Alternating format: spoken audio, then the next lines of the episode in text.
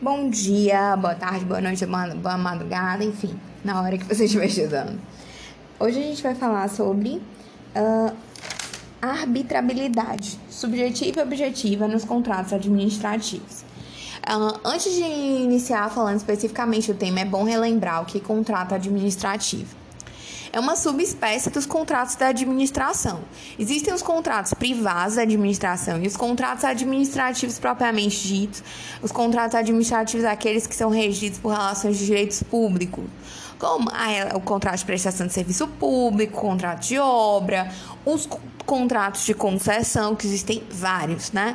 Concessão de uso, de bem público. Existe a concessão comum, regida pela Lei 8987, e existem as concessões especiais, que também são chamadas de PPP, instituídas pela Lei 11.079. Essa concessão especial ainda pode ser subdividida em concessão administrativa, é, aquela que envolve a execução de obra ou fornecimento de instalações de bens, aquela em que a administração pública é usuária, direta ou indireta. Ou concessão patrocinada, aquela que os serviços públicos, obras públicas, é, envolve, a concessão de serviço público envolve também o, adicionalmente a cobrança de tarifa dos usuários e uma contraprestação pecuniária do parceiro público ou parceiro privado também pode ser estabelecida no percentual que a lei fala que a lei limita. A contratação de permissão de serviço público, é, contrato de gestão, convênio, consórcio, de certa forma é um contrato. Então existem todos esses contratos administrativos. Todas essas coisas, essas relações contratuais administrativas. Ah, veja, se for um contrato privado, não há muita dúvida, né? Se o Estado está alocando um bem então, por óbvio que ele se submete às regras de direito privado. Então, não faria sentido limitar ele na arbitragem. Mas mesmo nos contratos administrativos, a doutrina tem entendido odiernamente que sim, é possível, é cabível a arbitragem como meio de solução de conflitos, uma técnica de valorização da consensualidade. Até porque essa pode ser a técnica melhor para a administração, para o interesse público. Veja, existiu muita controvérsia sobre a possibilidade ou não dessa arbitrabilidade subjetiva, ou seja, do poder público, dos órgãos da administração pública poderem ou não figurar na, na serem sujeitos da arbitragem. Mas a administração pública direta e indireta, ela pode se valer da arbitragem para dirimir conflitos. É, e isso é pacífico hoje por causa de vários dispositivos legais. Eu vou ler aqui alguns deles. É, existia, existe previsão no RDC, no artigo 44A, que diz assim: nos contratos registrados por essa lei, poderá ser admitido o emprego de mecanismos privados de solução de disputas inclusive a arbitragem, a ser realizada no Brasil e em língua portuguesa nos termos da lei de arbitragem e a mediação para dirimir conflitos decorrentes de sua execução e a ela relacionados. Também existe previsão na Lei de Concessão Comum, a Lei 8987, no artigo 23A o contrato de concessão poderá prever o emprego de mecanismos privados para resolução de disputas decorrentes ou relacionadas ao contrato, inclusive a arbitragem, a ser realizada no Brasil e em língua portuguesa, nos termos da Lei de Arbitragem, Lei 9307. Existe previsão na Lei das Estatais, artigo 12 a empresa pública e a sociedade de economia mista deverão 1. Um, divulgar toda e qualquer forma de remuneração dos administradores. 2. Adequar constantemente suas práticas ao Código de Conduta e Integridade e outras regras de boa prática de governança corporativa, a forma estabelecida na regulamentação dessa lei. Parágrafo único. A sociedade de economia mista poderá solucionar, mediante arbitragem, as divergências entre acionistas e sociedade ou entre acionistas, controladores e acionistas minoritários, nos termos previstos no seu estatuto social. E finalmente, existe a previsão é, na lei de arbitragem, artigo 1.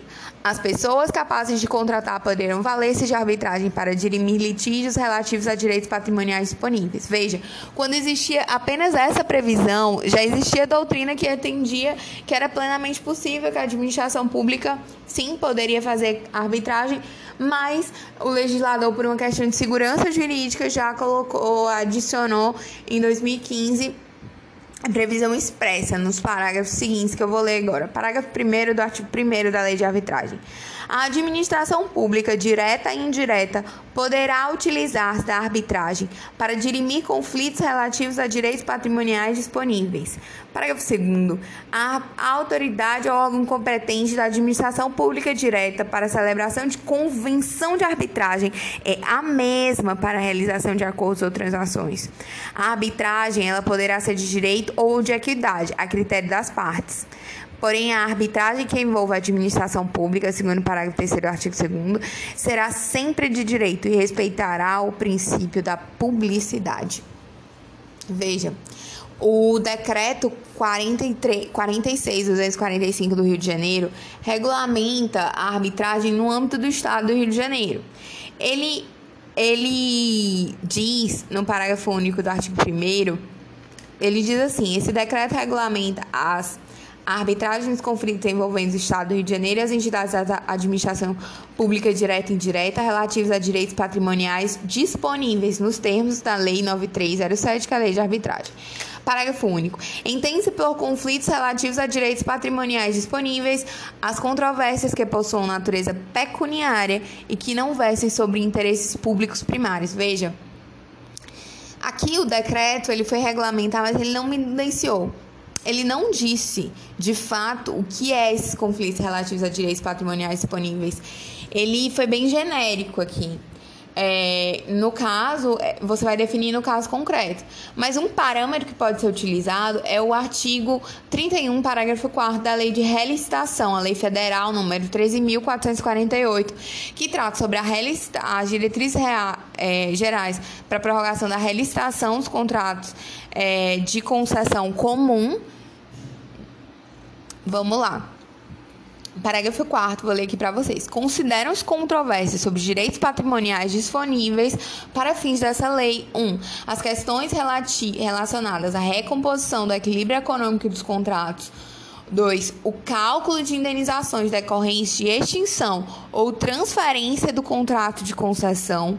E 3. O inadimplemento de obrigações contratuais por quais, qualquer das partes.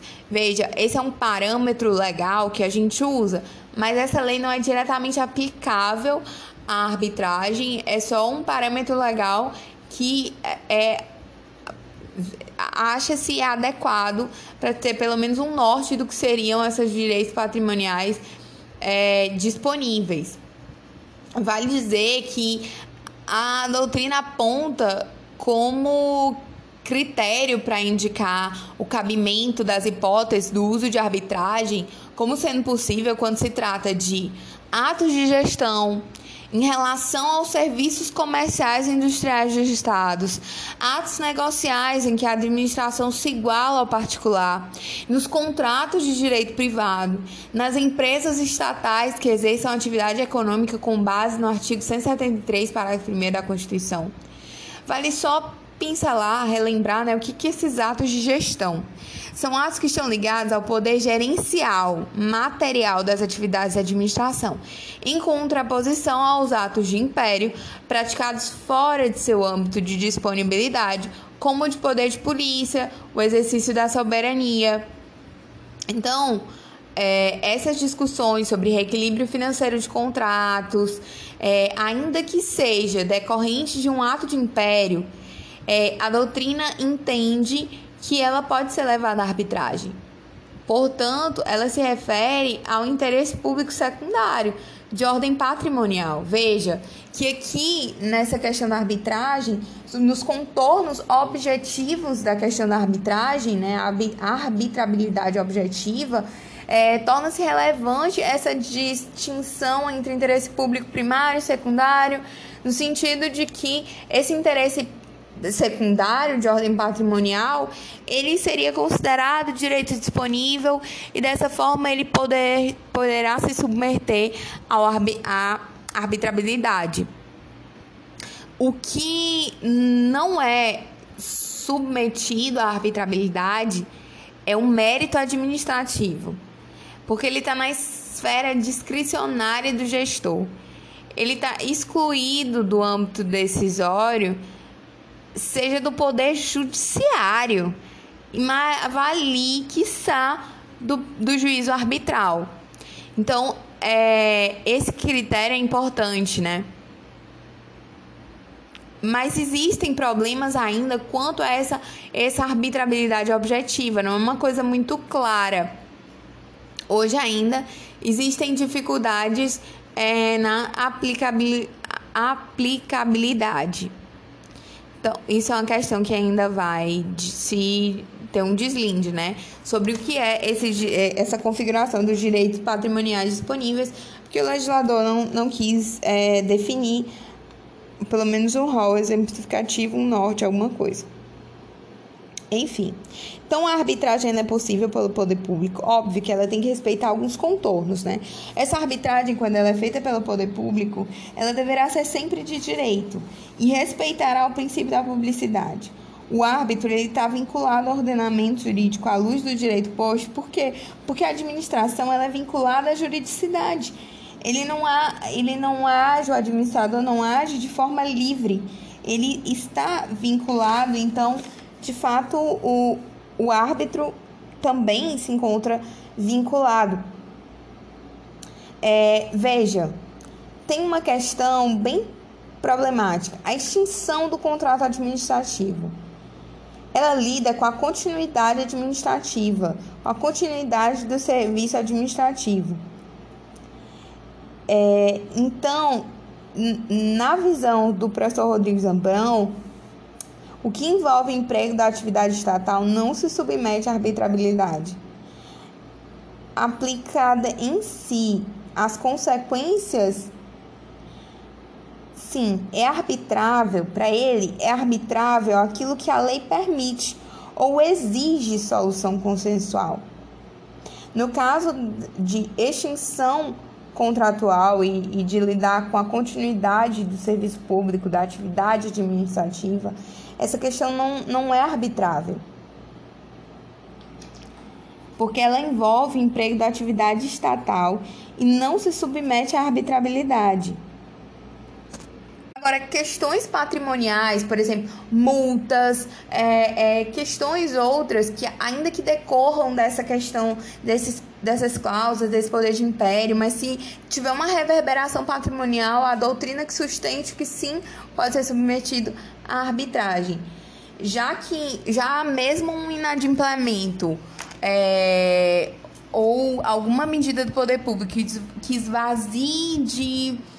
É, capacidade econômica ou parceiro privado, é, essa, esse rompimento do contrato administrativo com base nisso, ou na, num, na teoria, qualquer não contraprestação do poder público, ela não pode ser feita via arbitragem. Se submete sim à jurisdição. Então, assim, a arbitrabilidade objetiva. É uma questão ainda controvertida, os limites é, é, é, da arbitragem, os limites objetivos da arbitrabilidade nos contratos administrativos ainda é uma questão que se encontra em discussão, mas o, a arbitrabilidade subjetiva, a possibilidade do poder público, mesmo nos contratos administrativos regidos pelo direito público, é, plenamente possível e existe vários dispositivos legais. A doutrina entende hoje, é, majoritariamente, que é possível sim a administração se submeter à arbitrabilidade. Isso não seria, embora muito a doutrina clássica que ainda fala que isso seria violação à proteção né, do interesse público, porque o interesse público é indisponível, o interesse público é indisponível, mas há essa separação de direito é, primário e secundário. E há também uh, a busca da eficiência. E, de fato, a busca do interesse público, é, é, é, por vezes, ela pode ser melhor, melhor buscado interesse público através da própria arbitragem.